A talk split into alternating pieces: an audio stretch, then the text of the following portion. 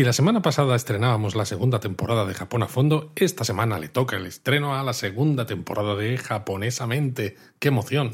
Bueno, en este caso, Luis, no hemos descansado casi, porque ya sabes que hicimos Japonesamente también durante el mes de agosto. Hombre, sí, pero claro, me hacía ilusión decir que empezamos la segunda temporada, no que continuamos la primera. No me quites la alegría, mujer. vale, vale, pues nada, queda inaugurada la segunda temporada de Japonesamente. Y para que tengamos suerte en esta segunda temporada, ¿qué te parece si hablamos de los amuletos japoneses o engimono? Veo que te lo has hecho venir bien, ¿eh? ¿Has visto cómo lo he enlazado ahí? Y es que hay muchísimos, ¿no? Algunos muy, muy interesantes y además pueden ser ideas geniales para traernos de Japón de recuerdo.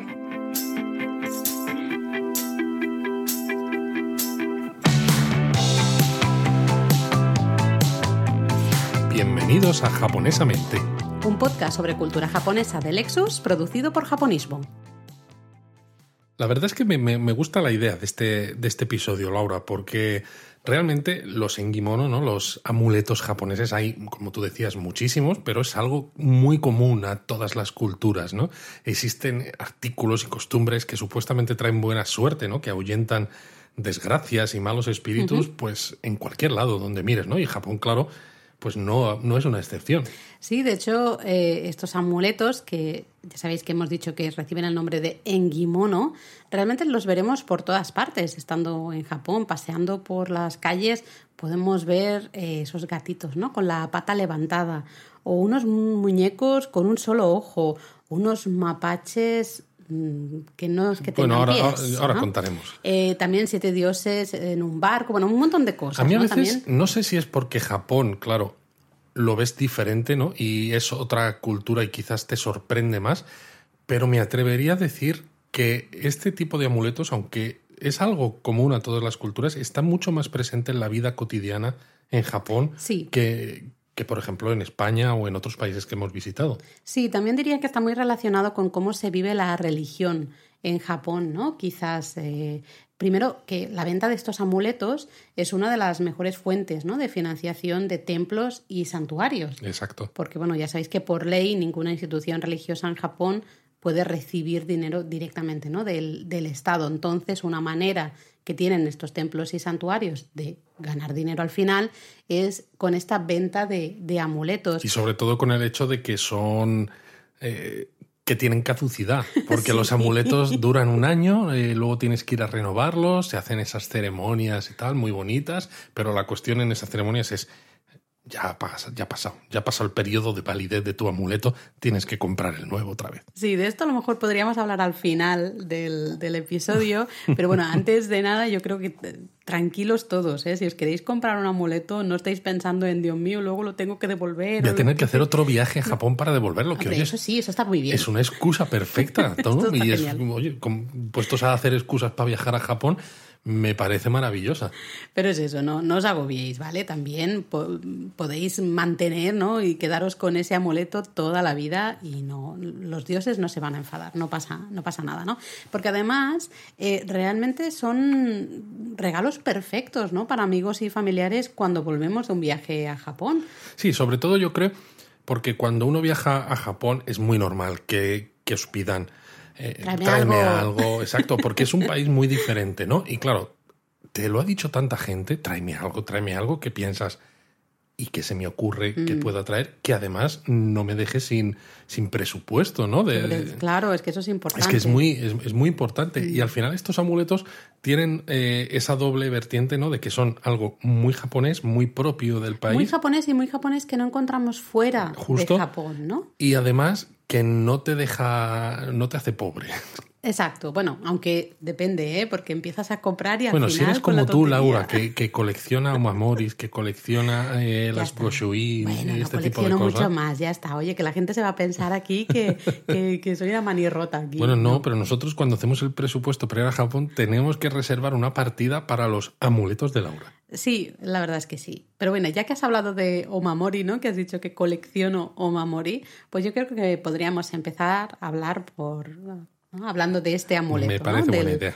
Del Omamori. El Omamori visualmente, porque claro, aquí en el, el episodio no hay fotos, así que tenemos que Sí, claro, si hiciéramos un vídeo en YouTube o algo, os podríamos enseñar más Claro, cosas. pones ¿no? una foto.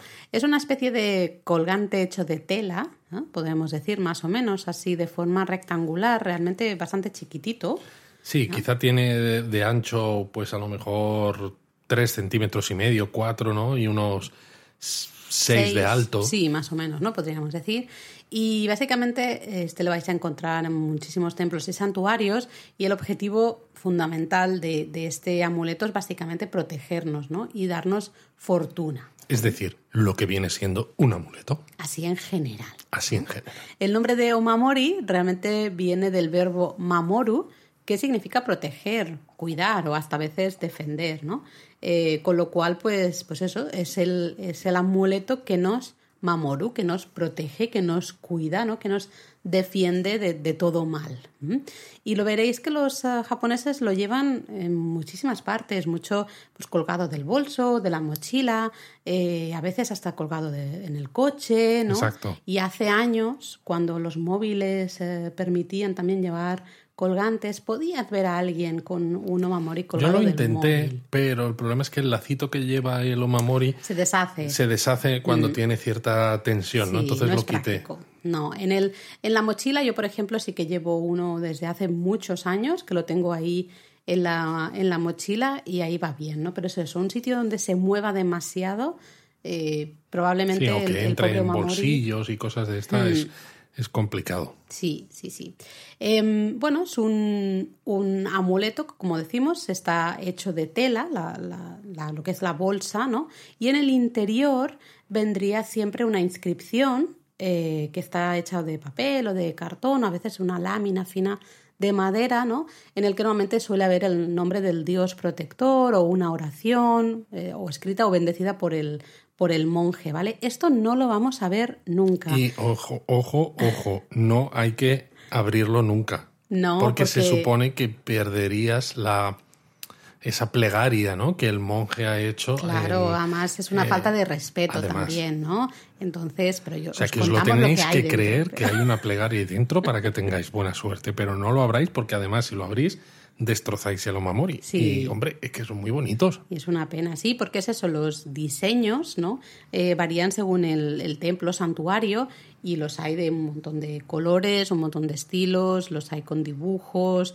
Eh, normalmente pone, suele poner a veces el, el nombre del templo o el santuario por un lado. eh, hay de un Al final eh, es algo que encaja muy bien con el espíritu coleccionista de los japoneses, eh, porque cada templo, cada santuario que ofrece Omamoris tiene diseños diferentes, incluso varios en el mismo templo, ¿no? Eh, diferentes tamaños a veces también, unos más pequeñitos, otros un poco Sí. más grandes. ¿Para qué? Para fomentar que los japoneses se los lleven todos, porque es como, no basta con que te hayas comprado tu Omamori anual, no, te tienes que comprar otros seis o siete porque los No, no diseños te son tienes distintos. que comprar. Ya lo sé que no, oye, pero me refiero que se fomenta que se haga porque los quieres tener Además todos. es que son muy bonitos. Y, A eso me refiero. Y es eso, tenemos eh, normalmente el, el omamori general, este va a estar sí o sí, eh, pero luego podéis encontrar omamori específicos para temas concretos, ¿no? Si necesitáis ayuda, protección, ¿no? En un tema concreto, em, pues podéis comprar esos omamoris específicos, ¿no? Por ejemplo, esto es a lo que me omamoris- refiero yo Claro. de buscarle un poco la manera de que la Sí, gente se gaste con el más dinero. general ya serviría, ¿no? Efectivamente. En cambio tenemos omamores dedicados pues al amor, ¿no? Si quieres encontrar pareja o eh, tener un buen matrimonio, etcétera, etcétera. También los Ahí- he dedicados a la seguridad vial, por Exacto. ejemplo, ¿no? Que la gente los cuelga pues En el eh, coche. espejo retrovisor, ¿no? Eh, cosas así. Sí, o también éxito en los estudios, este es muy, eh, muy típico, vemos siempre estudiantes ¿no? que están eh, de exámenes, por ejemplo, y van a comprar ese omamori específico Ya me huelo yo la excusa. Si te sale mal el examen es, es que me regalaste el Omamori que era Que no era. genérico y no era el de éxito en los estudios. Y bueno, hay un montón más, ¿eh? también de hasta para tener un parto sin complicaciones, que este es, eh, lo vais a encontrar muchísimo, está casi siempre.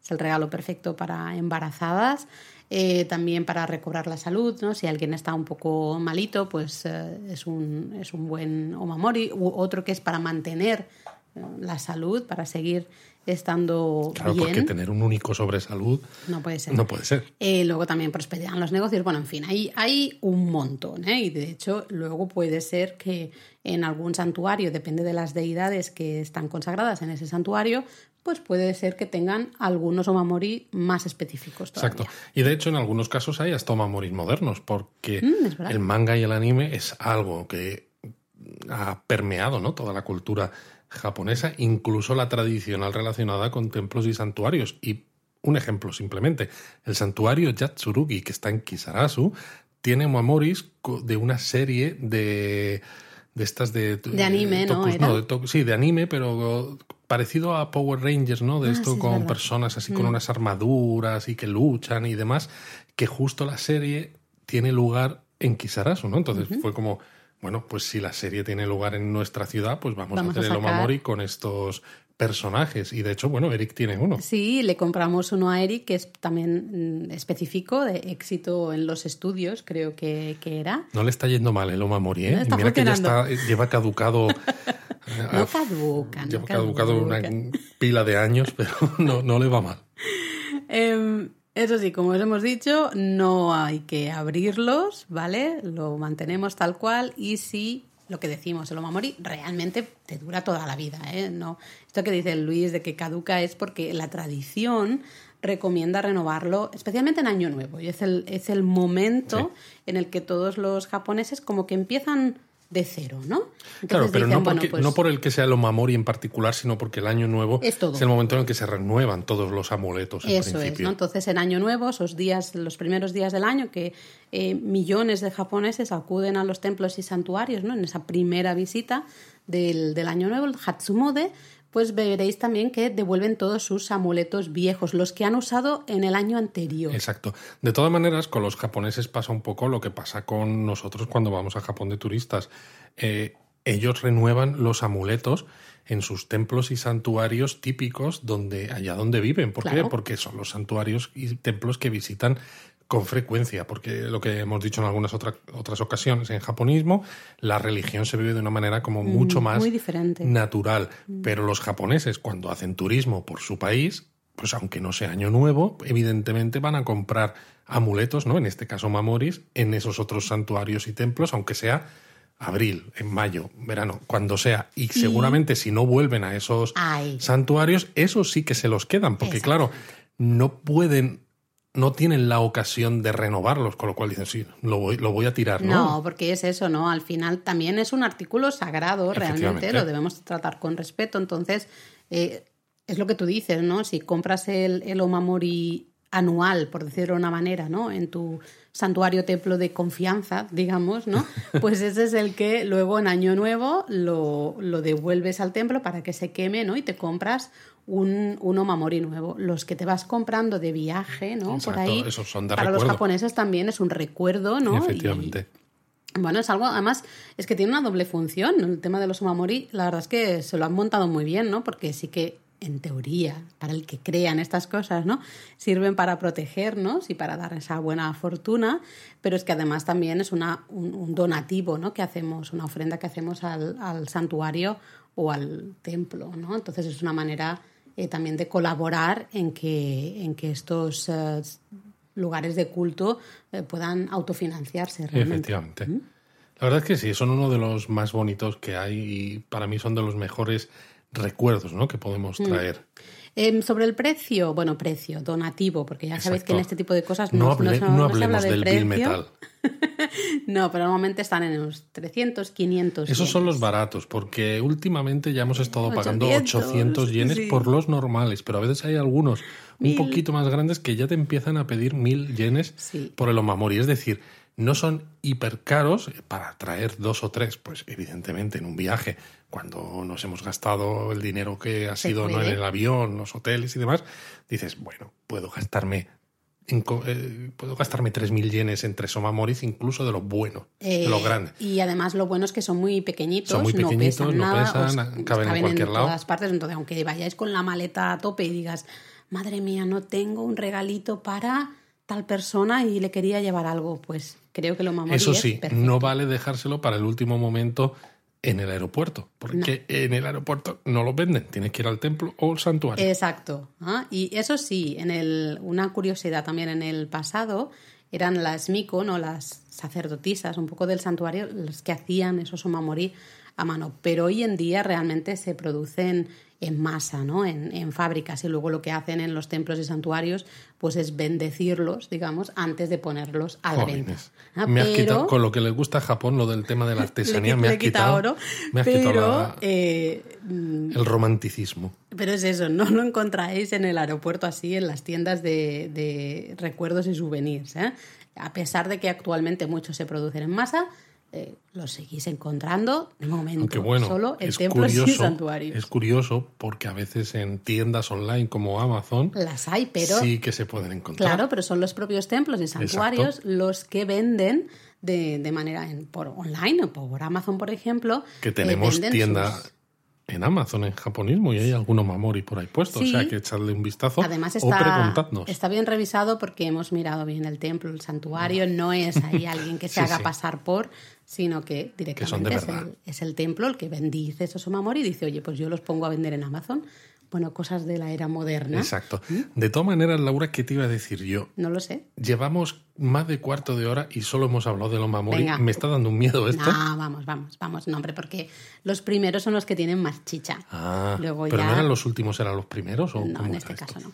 Eh, pues ya que estamos en los templos y santuarios, otro, no sé si amuleto, porque realmente no es un amuleto, pero otra cosa que vamos a ver mucho a nuestro alrededor son los omikuji. Otra cosa relacionada con la suerte. Exacto, con, la suerte, sí, sí. Porque vamos a ver muchas otras cosas. Cierto es. Eh, estos son unos, eh, unos, pequeños papeles, ¿no? Los veréis así blancos, eh, que realmente predicen tu fortuna, ¿no? Adivinan un poco tu, futuro. realmente el término este omikuji significa algo así como lotería divina. O la Wikipedia lo llama voluntad divina impartida al azar. Así que realmente queda claro, ya desde el nombre propio de, esto, que es una manera totalmente al azar, ¿no? aleatoria de conocer nuestro futuro. Pero es súper típico eh, entrar en un santuario, en un templo, y ver a muchísimos japoneses siempre adquirir su somikuji y leer su suerte, ¿no? Es, como una costumbre, ¿no? Porque además el donativo o la mm. ofrenda que se hace suele ser todavía mucho más barato que en el caso de los mamori, unos 100 yenes, exacto. Mm. y, ya casi que es tan, eh, no, sé cómo decirlo, tan normal en una mm. visita al, santuario como la reverencia que haces incluso, ¿no? Es como haces la reverencia cuando entras, eh, llegas al salón, ves dónde están los omikuji, pones los 100 yenes, eh, tomas el omikuji. Sí, hay unos pasos, ¿no? Un ritual a la hora de visitar templos y santuarios y desde luego el conseguir tu omikuji forma parte de ese, de ese ritual, estoy totalmente de acuerdo, ¿no? Em, ¿Cómo conseguirlo? Bueno, cambia un poco, depende del, lugar, ¿no? En, muchos eh, templos o santuarios veréis que hay unas cajitas y directamente tú eliges, ¿no? Uno de los papelitos, ¿no? Directamente lo coges con las manos y esa es tu suerte, ¿no? Y lo lees. En otros, mm, por ejemplo, en Asakusa, eh, hay como una especie de recipiente hexagonal que lo tienes que agitar y extraes una que hace además un ruido muy característico, ¿no? Porque todas las varillas que hay dentro de ese recipiente hexagonal, cuando lo agitas, pues claro, chocan entre ellas, ¿no? Y también es, es un sonido que estás escuchando ¿eh? Mm. constantemente en el, en el templo y forma parte también de la propia experiencia de visita al templo, ¿no? Pero esa varilla que sacas, que es como si estuvieras intentando sacar un palillo, básicamente, básicamente. ¿no? Es a ver cuál sale por el pequeño agujerito, pues te indica tiene un número y te indica... tiene un número y ese indica el cajón, ¿no? Normalmente son cajones, a veces son cajas, eh, de la que tienes que extraer el, papelito, ¿no? Es como un azar... Eh, es súper azar. Exacto, un doble azar.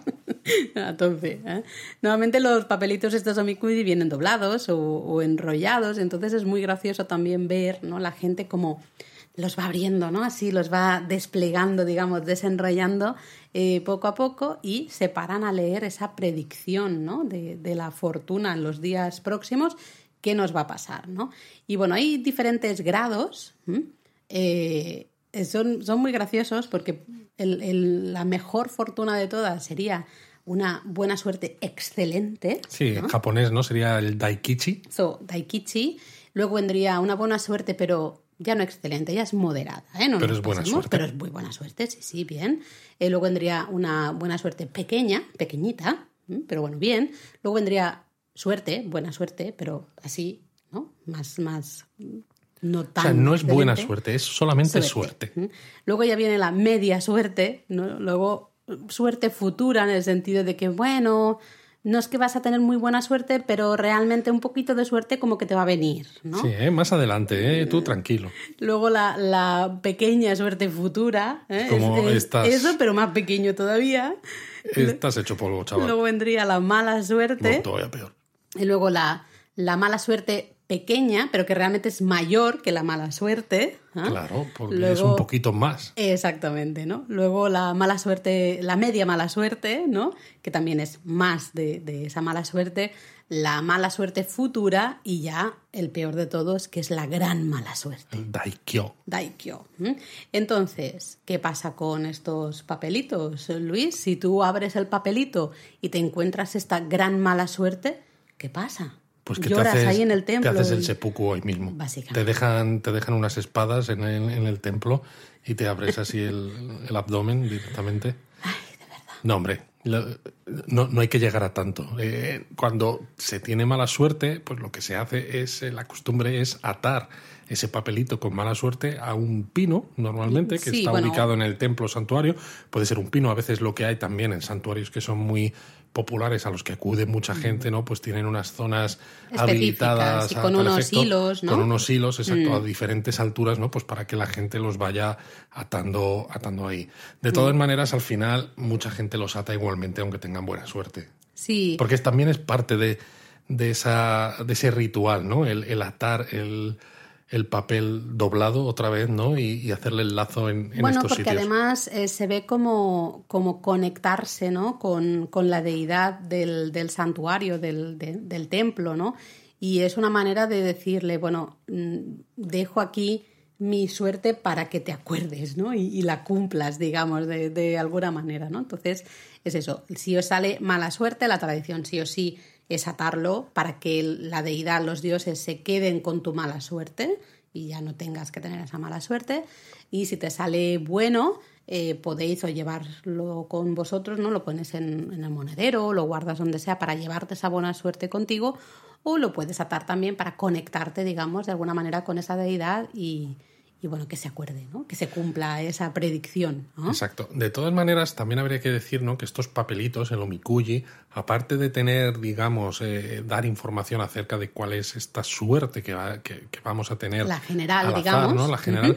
Luego, pues, eh, predicen, entre comillas, ¿no? La suerte en diferentes aspectos de la vida personal. Es decir, ese papelito tiene como un pequeño resumen de cómo va a ser vuestra suerte, pues, en cuanto a temas de relaciones amorosas, de El amor, Sí, de enfermedades, ¿no? De sal- temas de salud. O finanzas. Finanzas, también, exacto, ¿no? ¿no? Entonces tiene, tiene varias categorías en las cuales pues puedes leer ¿no? y, y decir, oh my god, eh, esto va a ser un desastre, ¿no? Mm. Mejor sigo comprando amuletos porque voy a tener muy mala suerte. Bueno, claro, es que todo está relacionado. Si te sale estudios, eres estudiante, por ejemplo, y te sale la predicción de estudios Pues tienes muy que ir mala, corriendo a comprarte pues el vas a Omamori, comprar eh, el Omamori de estudios, claro, por supuesto, ¿no? Eh, en el pasado eh, sí que había gente, eso creo que pasaba en muchas culturas, ¿no? Que usaban este tipo de predicciones para tomar ciertas decisiones, ¿no? Porque se consideraba que era como la opinión de la deidad, ¿no? La deidad decía si estaba a favor o no de, de una decisión y si esa decisión iba a tener éxito o no, ¿no? Eh, yo creo que actualmente, más que la fe ciega, ¿no? En, en creo en esta predicción, más que eso es un poco lo que tú decías al comienzo, ¿no? La tradición un Sí, poco. bueno, esa- es que es lo curioso ese del- ritual. Es, la- es lo curioso de la vida de la vida cotidiana japonesa y su relación con la religión, ¿no? En muchos casos esos rituales religiosos creo que no tienen una componente tan religiosa, ¿no? Como pueden tener rituales similares que se hacen pues con la religión católica, por ejemplo, sino que son más bien eh, formas de comportamiento, ¿no? Que ya se han estandarizado y que forman parte del día a día de la sociedad, ¿no? Que representan lo que significa ser japonés, ¿no? Que es hacer Mm. este tipo de cosas. Sí, eso es. Y yo creo que una curiosidad última de los omikuji es que, claro, aquí tenemos el problema. Nosotros cuando vamos a Japón uh, somos turistas, muchos a lo mejor no habláis japonés y menos, ¿no? No leemos japonés con tanta fluidez.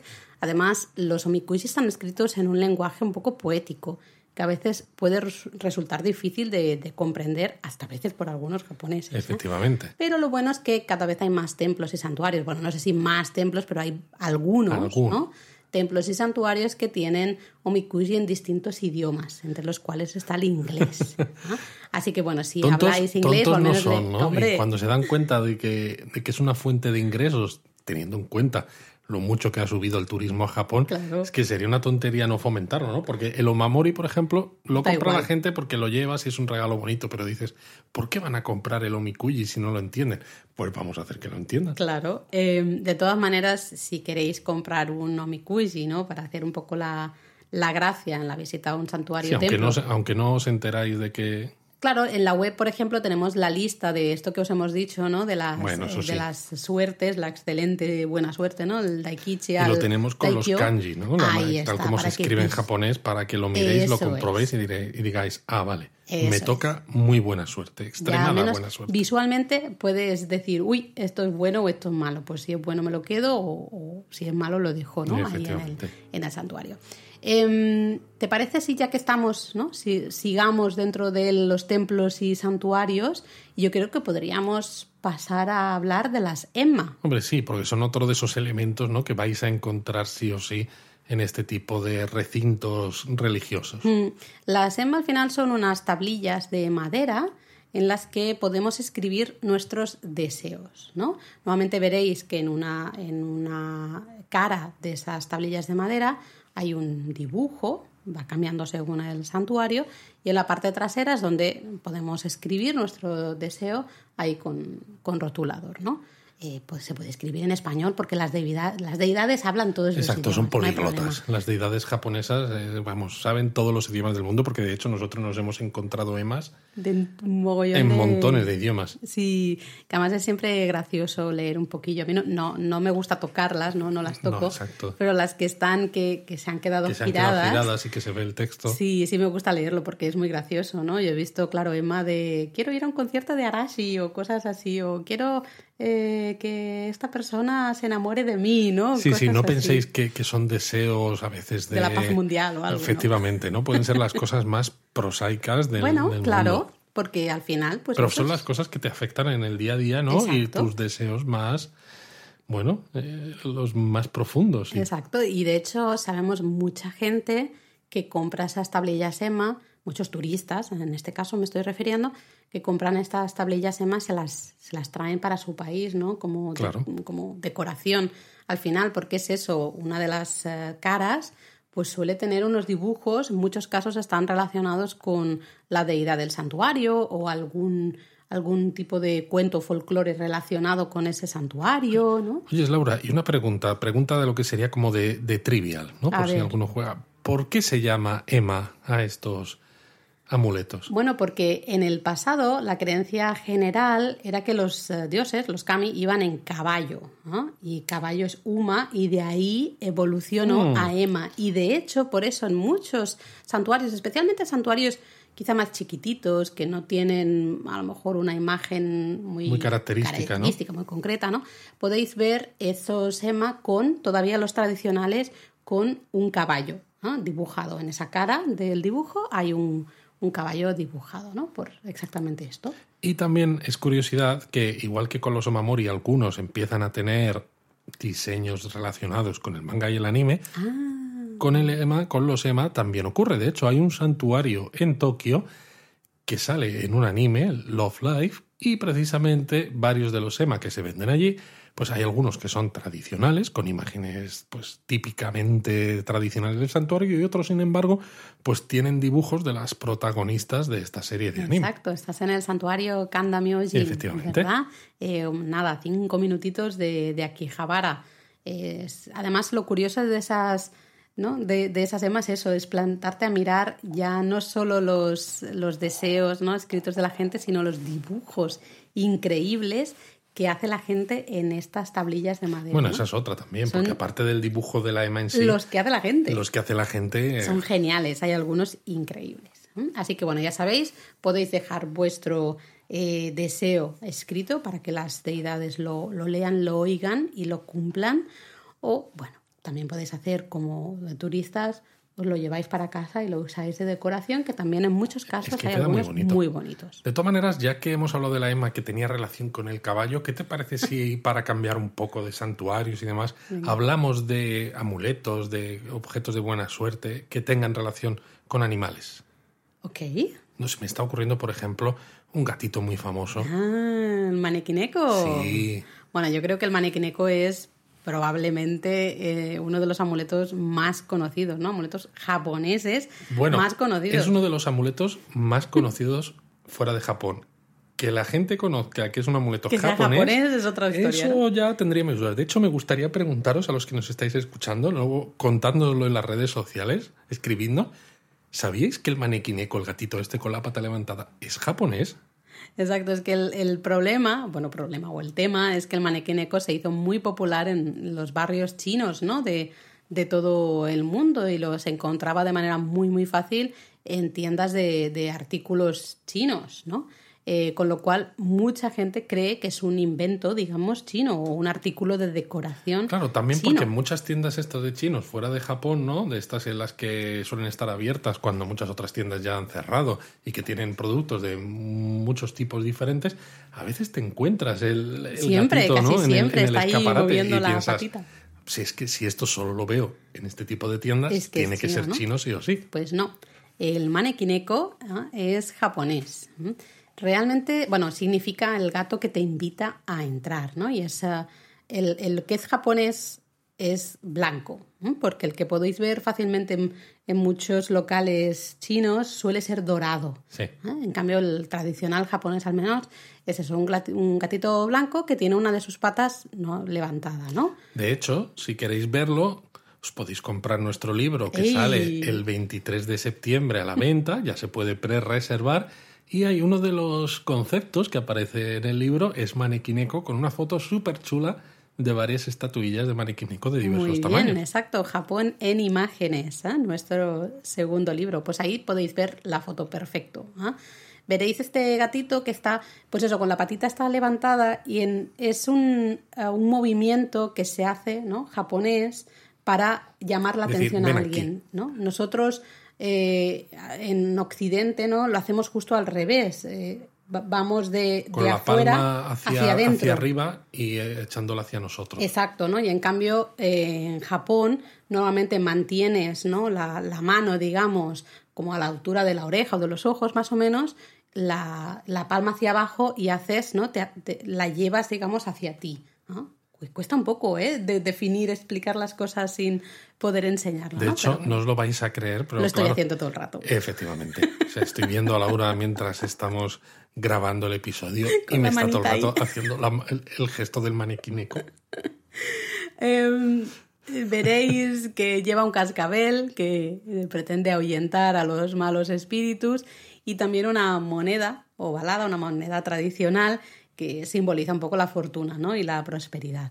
Hay algunos gatitos que tienen las dos patas levantadas, pero Sí, pero eso es ser. Eh, es- Eso es quererlo todo. muy avaricioso, exacto, ¿no? Es el decir, oye, yo, yo quiero de todo, ¿no? Quiero fortuna, quiero buena suerte, quiero de todo. No, las dos patitas no, mejor eh, solo una. Más que nada porque con una sola, si se cumple y funciona, si es que ya, ya tienen más que suficiente. Sí, normalmente creo que era con la pata izquierda levantada es la que atrae como a los clientes y la pata derecha es la que atrae al dinero, la fortuna. Pero claro, al si, final es si lo te mismo. vienen clientes, te- se van a dejar Eso dinero en es. tu negocio, en donde sea, ¿no? Entonces, Bueno, podríamos estar horas hablando del origen del manequineco porque hay varias eh, historias, varios cuentos, Leyendas. varias leyendas, mitos, lo que sea.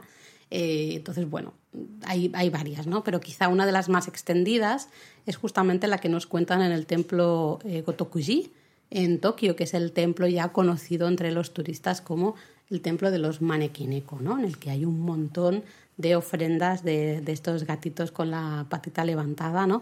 Ahí en el, en el templo. Bueno, habla de un, eh, de un hombre que fue sorprendido ¿no? por una tormenta mientras cazaba, se refugió eh, debajo de un, de un árbol que estaba cerca del templo y mientras esperaba ¿no? que pasara esa tormenta, pues vio un gato que le hacía, supuestamente le hacía señas, ¿no? Así con la patita para que se acercara. Y el hombre tan sorprendido dijo, pues voy a dejar el árbol, aunque esté cayendo un aguacero tremendo, a ver qué, qué es esto. Y qué casualidad, justo cuando dejó el árbol, cayó un rayo que destrozó el árbol que le había cobijado. Entonces, claro, realmente el gato le salvó la vida. eso es, ¿no? De ahí eh, esas estatuillas, ¿no? Un poco en honor a, a ese gatito con su patita levantada que trajo al final, ¿no? Prosperidad, trajo buena suerte a, ese señor. Si esta es la historia original, verdadera o no, no se sabe. Pues nosotros nos quedamos con esta de las muchas que hay, porque oye, pues nos gusta y ya está. Como hemos dicho, el gatito original es de color blanco, aunque bueno, eh, actualmente, pues un poco de nuevo, ¿no? En, en aras de, de, bueno, conseguir más dinero también, lo podéis ver en distintos colores. ¿no? Y sobre todo distintos tamaños. Mm. Eh, a veces nos hemos encontrado tiendas especializadas en manequineco que hacen manequinecos como muy artesanales, que no mm. son los típicos pero que son súper curiosos porque los tienes desde algunos muy, muy pequeñitos, ¿no? que no, que, no son más allá de centímetro y medio de alto, ¿no? El gatito, eh, ya veis, es una cosa muy pequeña. Algunos otros que es que realmente o sea, son casi como, como nuestro hijo de grande. Pero eh, también, de nuevo, es un regalo genial, ¿no? Y también nos permite. Sobre todo los pequeñitos. Sí, los pequeñitos. Porque los grandes igual no os caben en la maleta tampoco. No, porque la te lo ponen en la caja y todo y ya es más difícil, ¿no? Pero los hay chiquititos, así, bueno, no hiper mega pequeños, pero los, eh, ¿no? Los chiquititos. Eso de hiper mega pequeños me ha, me ha recordado lo Mikuyi. tienes el pequeño, tienes el mega pequeño, tienes el hiper mega pequeño. Es como lo de la suerte. La buena suerte, excelente y todo eso, ¿no? Em, pues eso, eh, al final es un buen recuerdo y también es una manera de explicar a la gente, ¿no? Que es un amuleto japonés, que no es un amuleto, que no es un, un artículo eh, de China, sino que es un amuleto japonés, ¿no? Y podéis explicar la historia. Para mí una de las cosas interesantes de los amuletos japoneses que estamos contando hoy, eh, aparte de que son diferentes, que solo se pueden conseguir en Japón y que son baratos, es que además te dan la excusa de contar historias, ¿no? Y yo creo que es, una, es algo también bonito, porque mm. vienes de un viaje que seguro que ha sido estupendo, maravilloso, perfecto, y es una manera de contar cosas de ese viaje también, ¿no? Y de un poco de conectar con los amigos, con los familiares, ¿no? De una manera que no sea simplemente te voy a poner las 27.500 diapositivas de mi viaje. Claro, como eso ya no se hace porque ya subes esas fotos a Instagram durante el viaje, la gente ya las ha visto, pues oye, dices, pues mira, no te voy a dar la chapa con las fotos. Le haces como el gato, le haces un gesto así de ven, para acá que te voy a coger la oreja, ¿sabes? Y, te voy a contar te voy a contar aquí la historia del manequineco. Vamos a estar aquí un ratito, porque además tengo también un, un y tengo también una Emma. Mira, tal. Bueno, pues hablando justamente de historias, también podríamos hablar del Daruma, que yo creo que es otro amuleto, eh, no sé si muy popular fuera de Japón, quizá cada vez más, eh, pero en Japón es extremadamente popular, ¿no? Es muy, muy conocido.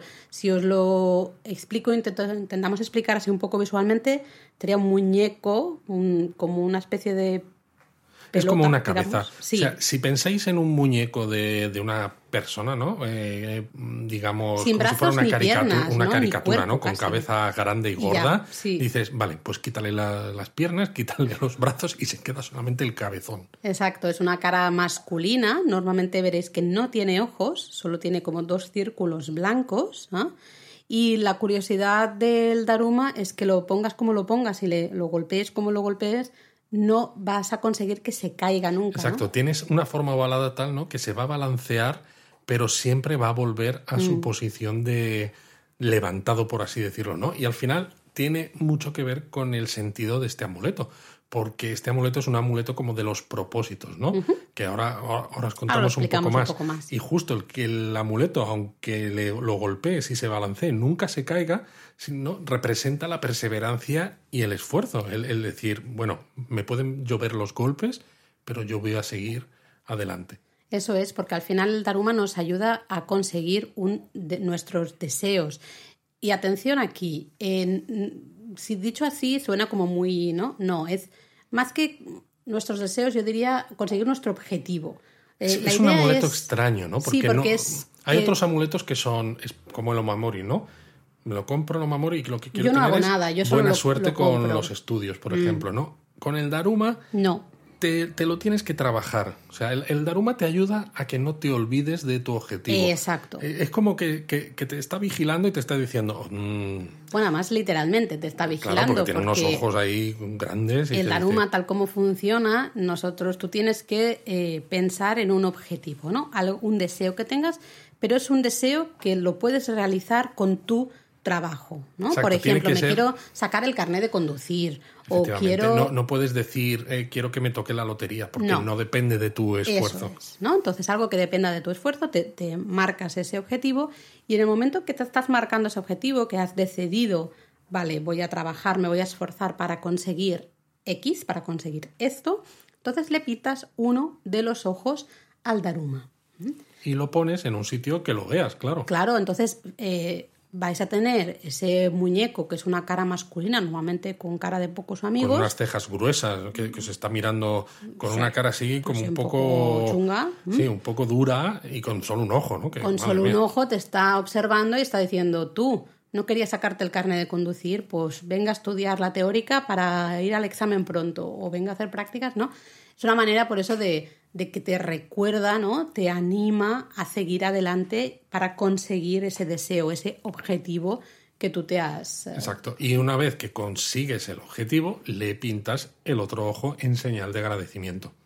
eso es. Y claro, como con los otros eh, amuletos, pues también se devuelve eh, a principios de año. Sí, una vez ya cumplido el propósito, ¿no? Habéis cumplido un poco, habéis conseguido vuestro objetivo, le habéis pintado el- el- los dos ojitos, pues ya lo tenéis que llevar, eso sí, al templo. Exacto. Ah. No se puede devolver en un santuario porque esto es algo exclusivo de templos. Exacto, porque realmente representa a un antiguo monje budista, ¿no? Un bodhisattva. Eso es, con lo cual em, solo se puede dejar en templos. Veréis en muchos yo a veces- santuarios. Yo a veces me pregunto con esto del Daruma que, claro, si tú te, te surge un propósito, no sé, digamos, a mediados de diciembre, es como dices, pues mira, ya no lo hago, porque total, a primeros de enero lo voy a tener que devolver, pues me espero a enero, me compro el Daruma nuevo en enero y ya, ¿sabes? No, porque, vamos a ver, Luis, porque eh, tú hasta que no, le has, no has cumplido tu objetivo no tienes que devolverlo. Entonces, si tú cumples el objetivo en febrero, pues lo guardas y ya en, dici- bueno, en enero del No siguiente yo, año, ¿eh? pues ya Esto no genera dinerito, Laura. o en algunos templos te, te aceptan ¿eh? los, los amuletos, pero bueno, esto cuando somos turistas es muy extraño que suceda, así que no os preocupéis. ¿no? Una curiosidad, justamente a principios de, de año se celebran varias ferias, digamos, ¿no? festivales un poco dedicados justamente al muñeco Daruma. ¿no? Quizá una de las más conocidas es la de que se celebra en Takasaki a las afueras de, de Tokio, ya en la prefectura de, de Gunma, ¿no? Se celebra todos los años, los días 6 y 7 de enero. Y ahí hemos visto darumas que eran gigantes. enormes. Igual que hemos dicho con los manequinecos, que los hay desde los pequeñitos, que son ideales para regalar porque cuestan poco y caben en cualquier sitio, con los darumas igual. Los hay pequeñitos, caben en cualquier sitio y no cuestan mucho, y los hay gigantes, que es que son más grandes que vuestra cabeza. Mm, De hecho, recuerdo de camino en el autobús, de camino al templo en Takasaki, eh, nos cruzamos con un. Había un señor en el autobús que nos regaló también un, un daruma Un chiquitito. colgante, un ¿no? daruma en un colgante para móvil, que él ya lo iba a devolver, pero se lo dio a Eric. Sí, porque claro, es como, bueno, son turistas, no, o sea, no pasa nada, ¿no? Eh, fue un- una anécdota muy graciosa. Y bueno, también estaría bien contar que, igual que ha pasado con otros amuletos, con el Daruma también ocurre que aunque el Daruma, que normalmente está pintado en rojo, es el genérico y vale para cualquier tipo de objetivo, han surgido Darumas de otros colores, pues en rosa para el amor, en verde para ya no me acuerdo qué, etcétera. La salud, debe ser, no la sé. salud, las finanzas y todo eso, pues, pues que sean que son más específicos. Entonces es una manera de seguir sacando dinero a los fieles. Pero bueno, el, el clásico, digamos. Y el bonito, sí, a mí me gusta Sí, el, es el rojo. el rojo. ¿no? Lo veréis, lo encontraréis esto en, en algunos templos y en algunas también luego tiendas sí que se, se vende. Luego también en puestos callejeros cerca de los templos eh, y hasta a veces cerca de los santuarios podéis también encontrar esos daruma. Yo seguiría hablando de, venga, vamos a ir un poco más rápido, Luis, que esto se nos está alargando se nos va, mucho. se nos va. Así que vamos a hablar del Ofuda, que es un amuleto parecido al Omamori, eh, pero realmente parecido al Omamori porque recordad que hemos dicho que el Omamori, que es de tela, pero dentro tenía ese papelito, ¿no? Eh, que estaba bendecido por, por el monje o el sacerdote, ¿no? Exacto, la plegaria y tal. Eh, pues eso sería igual, pero el papelito está fuera eh, y está encima de un, rectángulo de madera, ¿vale? Eh, es perfecto para proteger la casa, la familia. Normalmente los japoneses compran este ofuda a comienzos de año y lo colocan normalmente como en la puerta de la casa o algo así eh, para proteger a, a la familia de cualquier mal, ¿no? especialmente enfermedades que puedan entrar en la casa o incendios que pudieran suceder en el hogar. Eso especialmente era muy básico Claro. en, el, en el pasado. ¿no? Y si se te quemaba la casa, pues como lo fuda estaba hecho de madera Ay, ay, ay, y se quemaba también, pues siempre Luis, quedaba la cosa de decir, "Oh, es que yo no tenía ofuda, porque claro, se te ha quemado. Porque tú imagínate que se te quema la casa y se ven los restos del ofuda. Dices, esto no ha funcionado. Como era lo primero que se quemaba, junto con el resto. No voy a hacer ningún comentario. Eh, una curiosidad, si visitáis eh, los templos Kinkakuji o Ginkakuji, es decir, el pabellón dorado o el pabellón plateado en Kioto, eh, tenéis, tenéis que saber que las entradas que os dan en estos dos templos son un ofuda, funcionan como ofuda. Con lo cual, oye, pues guardaros esas entradas porque funciona como este mm, bueno, amuleto de protección eh, para vuestra casa, ¿no? Lo podéis Fabuloso. colgar luego pues en la entrada de vuestra casa, en el interior, eso sí, porque ya que no, nosotros no tenemos altares sintoístas, ¿no? efectivamente. Eh, pero para proteger a todo el hogar, ¿no? a toda la familia. Pero si se te quema, también arden antes que, que la casa. Sigamos. Vamos a seguir y vamos a hablar de. Ah, y esto lo podríamos haber hablado. ¿no? Me acabo de acordar ahora del tanuki. Lo podríamos haber hablado con, con el manequineco. Yo con, creo que sí. Con los animales. Pero bueno, lo hablamos ahora. El tanuki eh, se traduce. a perro veces- mapache, sí, japonés, perro vamos. mapache. Es eh, un animal originario de Asia y es una criatura muy importante en el folclore japonés. Podéis ver muchos cuentos, muchas leyendas en las que aparece este animal, que además siempre tiene como ese halo de una criatura extraña, ¿no? Con poderes sobrenaturales. Y siempre aparece un poco engañando a los, eh, a los protagonistas de ese cuento, ¿no? Siendo un poquito así, como un poquito Bueno, como un zorro, ¿no? Es un De- animal que es bonachón, pero travieso, ¿no? Le Eso, gusta travieso es mucho, la palabra. Le gusta mucho comer, le gusta mucho beber y básicamente le gusta mucho hacer el vago rascándose la barriga. Y no, no me mires Laura porque yo no soy un tanuki, no es un tanuki. aunque me guste comer, beber y hacer el vago, hombre. Bueno, yo es que además iba a decir por qué caracteriza un tanuki. Claro, es que aquí nos metemos en Nos metemos en, camisa de once varas. El tanuki, a ver, si vosotros veis, tenéis que, por favor Luis, vamos a ser serios. Em, creo que hay una foto también de tanuki en el libro, es que no sé si se cayó al final o no, no recuerdo, pero bueno, el tanuki es eh, lo que son las, ah, las pequeñas esculturas de tanuki que mucha gente pone pues en las afueras de los hoteles o de bares, restaurantes, ¿no? un montón de sitios. Em, se caracterizan porque realmente no se le ven los pies. Lo que mucha gente cree que son los pies realmente son los testículos del tanuki. El tanuki, realmente lo que es el animal en sí, sí que tiene unos testículos bastante más grandes de lo habitual para, un- Bastante más grandes, o son gigantes.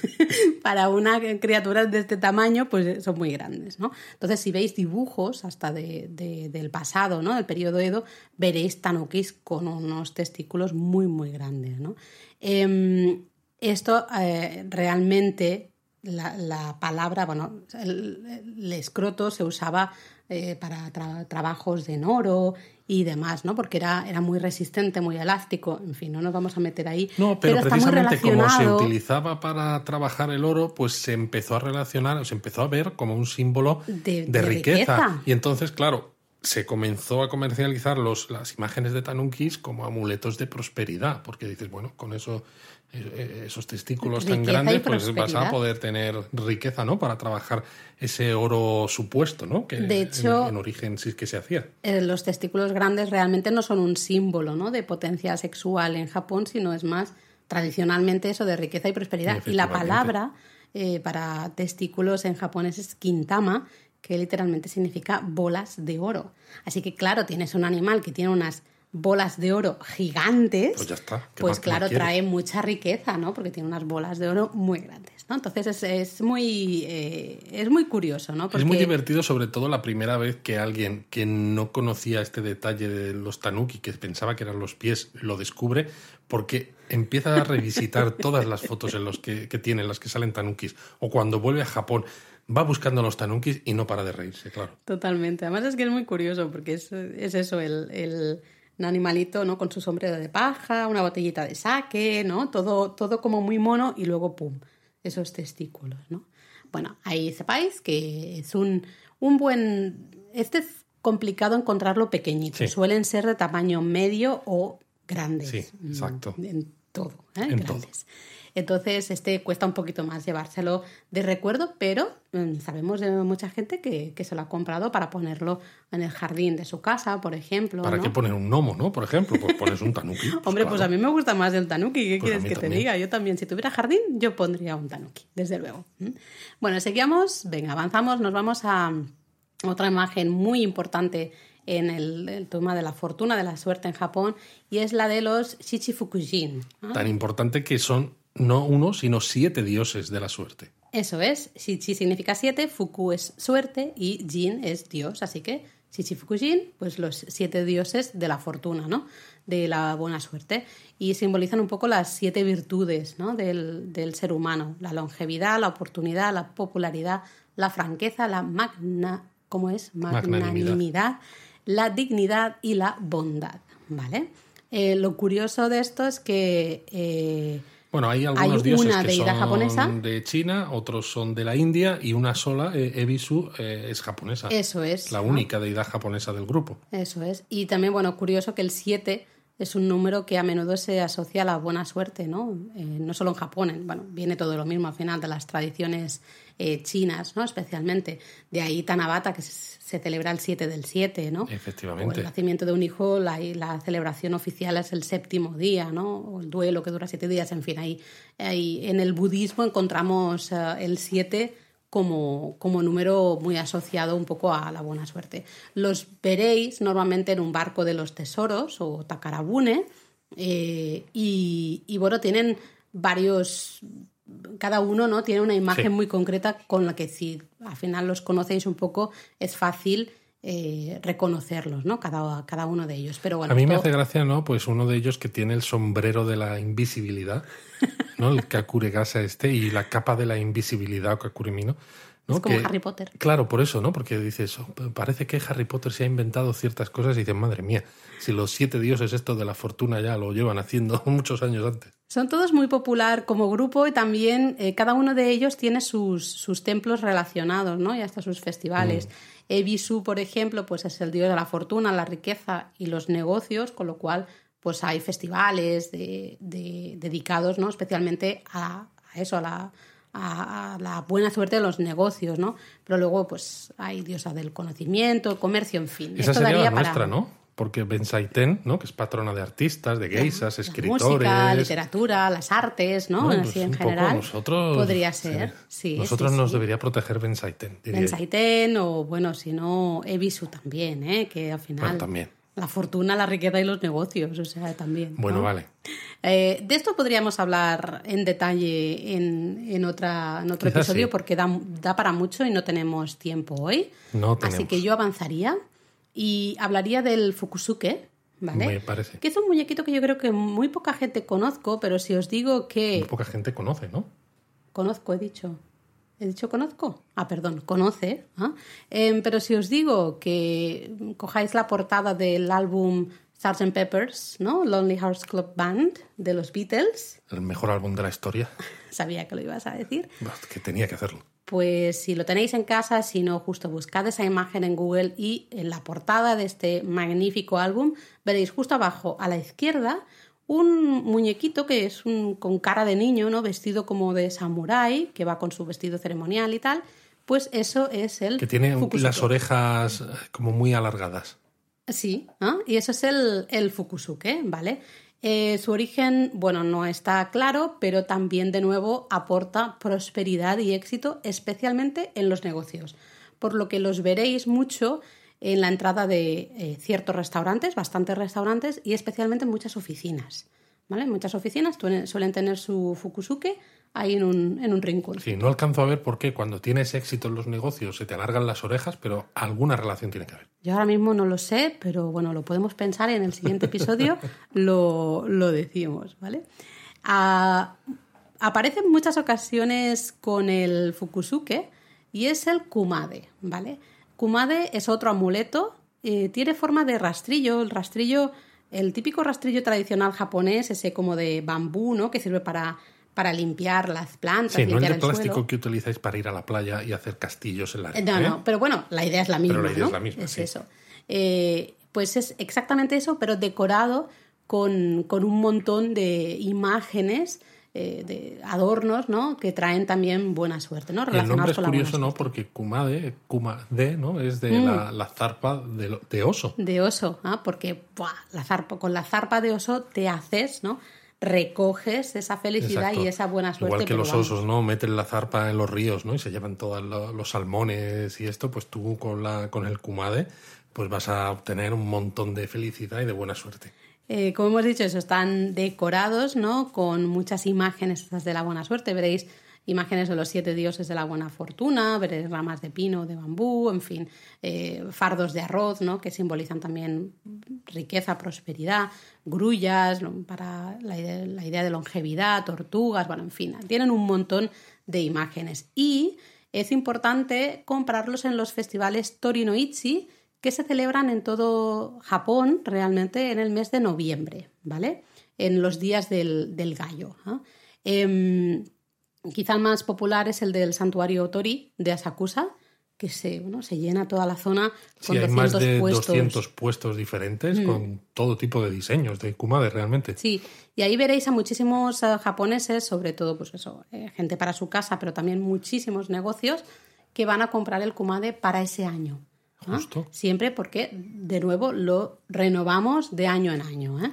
Una curiosidad. Sí. ¿Ibas a decir eso? Sí.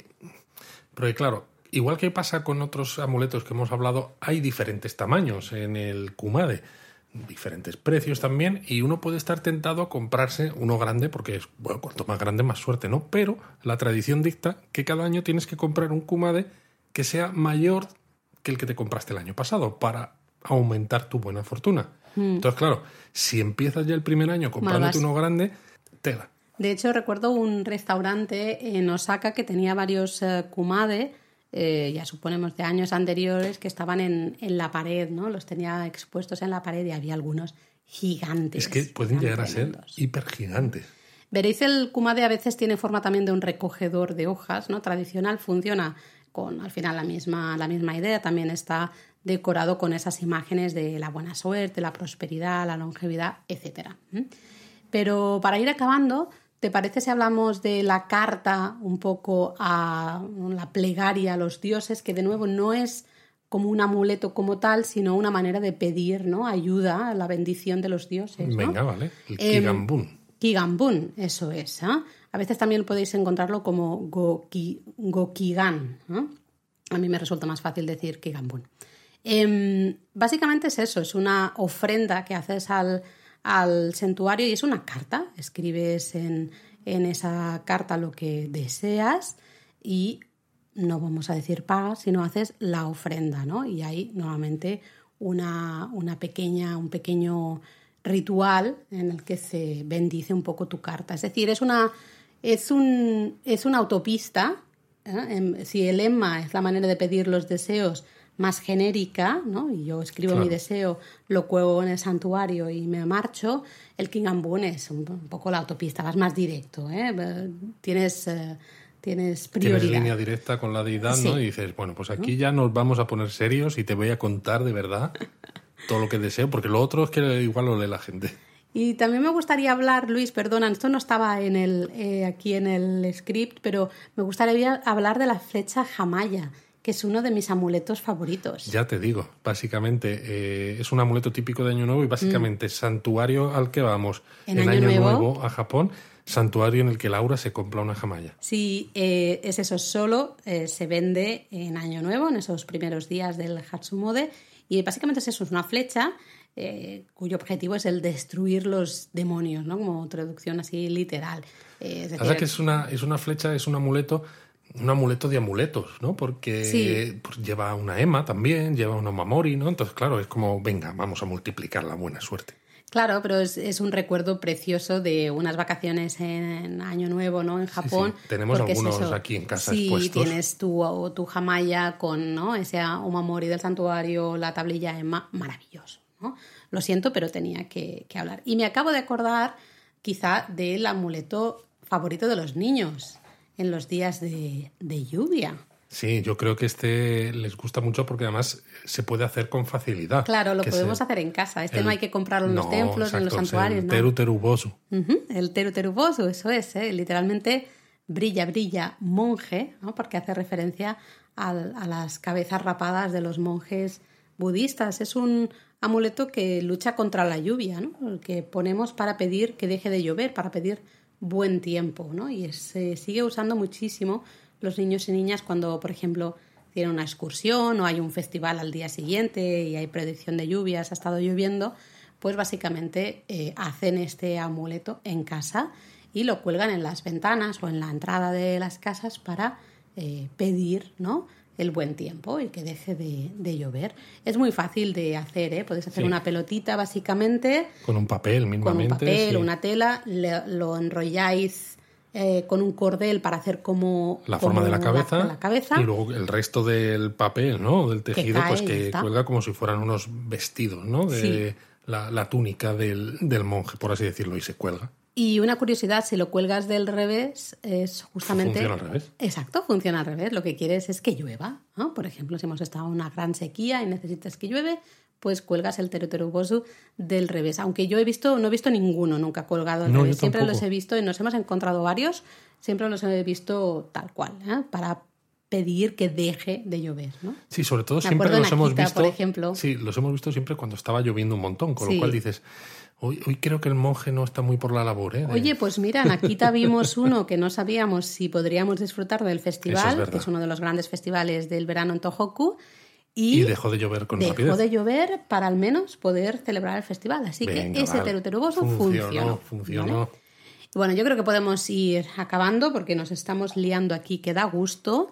Eh, ya veis, hay muchos animales, ¿no? Y hay mucha leyenda o muchos orígenes de estos um, amuletos tampoco están muy claros, ¿no? Pero hablando de animales, quizá podríamos hablar también, ¿no? Simbología de tortugas, por ejemplo, ¿no? Que evidentemente simbolizan longevidad, ¿no? O las grullas, que es la lealtad, ¿no? La fuerza. No sé, hay muchos animales Los también. búhos. Los, perdón. Búhos. Los búhos también. Más que nada porque además, ¿no? Eh, Fukuro, que es como se dice búho en japonés, suena muy parecido, ¿no? A Fuku. A Fuku, qué suerte. Eso, ¿no? ahí hay un juego de Por palabras. eso, sobre todo, eh, vais a ver muchas veces en, en Japón, en muchos sitios, incluso aunque no veáis un amuleto como tal, pero vais a ver imágenes de, de animales Mm. y muchas veces son estos, son búhos, tortugas, eh, grullas o incluso monos, etcétera, Mm. eh, y, va- y tienen una relación realmente con Porque esto, ¿no? con simbolizan estas- algo, este ¿no? Mm. simbolismo de cosas positivas, ¿no? Eh, A veces es suerte como tal, otras veces es, pues, eso, longevidad, es eh, conocimiento, etcétera, ¿no? Y bueno, hemos dicho, he dicho yo los monos, ¿no? Que no, no los he mencionado mucho, mucho más, pero acordaos de los monos que hay en Nico, ¿no? Por Exacto, ejemplo, ¿no? Los tres que- monos sabios. Sí, eh, El que no ve, el que no oye, el que no ve mal, no, el que no el oye que no mal, y ve el que maldades, dice no, mal. digamos, el que no dice maldades y el que no oye maldades, ¿no? Eh, bueno, este también es un juego de palabras, porque eh, Zaru, ¿no? Que sería el término de mono, o sea, la terminación, ¿cómo es? La terminación del verbo Zaru, ¿no? Que es el... La terminación del verbo en saru recuerda a cómo se dice mono en japonés, que es saru.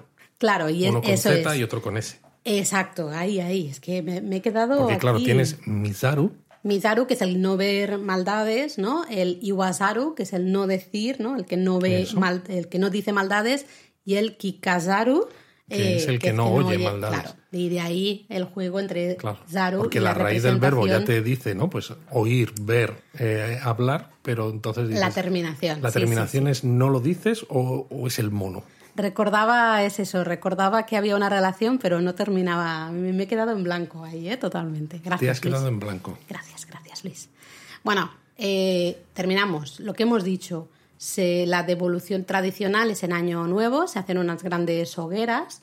Eh, normalmente lo- los podéis dejar en unas cajas, unos recipientes que se ponen en los templos si y santuarios. Japón a principios de año, veréis que a la entrada o a veces a la salida, ¿no? De- Mm. depende. En santuarios y templos hay unos espacios eh, que se habilitan solamente en esos días para devolver precisamente los amuletos. Y luego lo que hacen en el santuario y en el templo, normalmente hacia el día 15 Más o menos. de, de enero, pues hacen este ritual, ¿no? En el que queman todos esos eh, amuletos devueltos Para que lleguen a los dioses. Efectivamente. Con es un humo. poco para que sea todo algo circular, ¿no? Esa suerte viene de los dioses, tú la has disfrutado eh, Y y entonces devuelves. devuelves eh, todo eso En otra vez agradecimiento al final. en agradecimiento. Pero recordad que si los compráis como recuerdo, no os tenéis que preocupar. que Exacto, los- sobre todo encima si los compráis para regalar, ¿no? No tenéis que ir a casa de vuestros amigos o siguiente. familiares, ¿no? Cuando no están mirando y, y- y tomar los amuletos o los guardáis en el bolsillo en plan de tú, tú, tú, yo no he visto nada para, para quemarlos. O sea, Pues los no, podéis quedar sin problema. sin problemas. Pues nada más. Mátane. Mátane.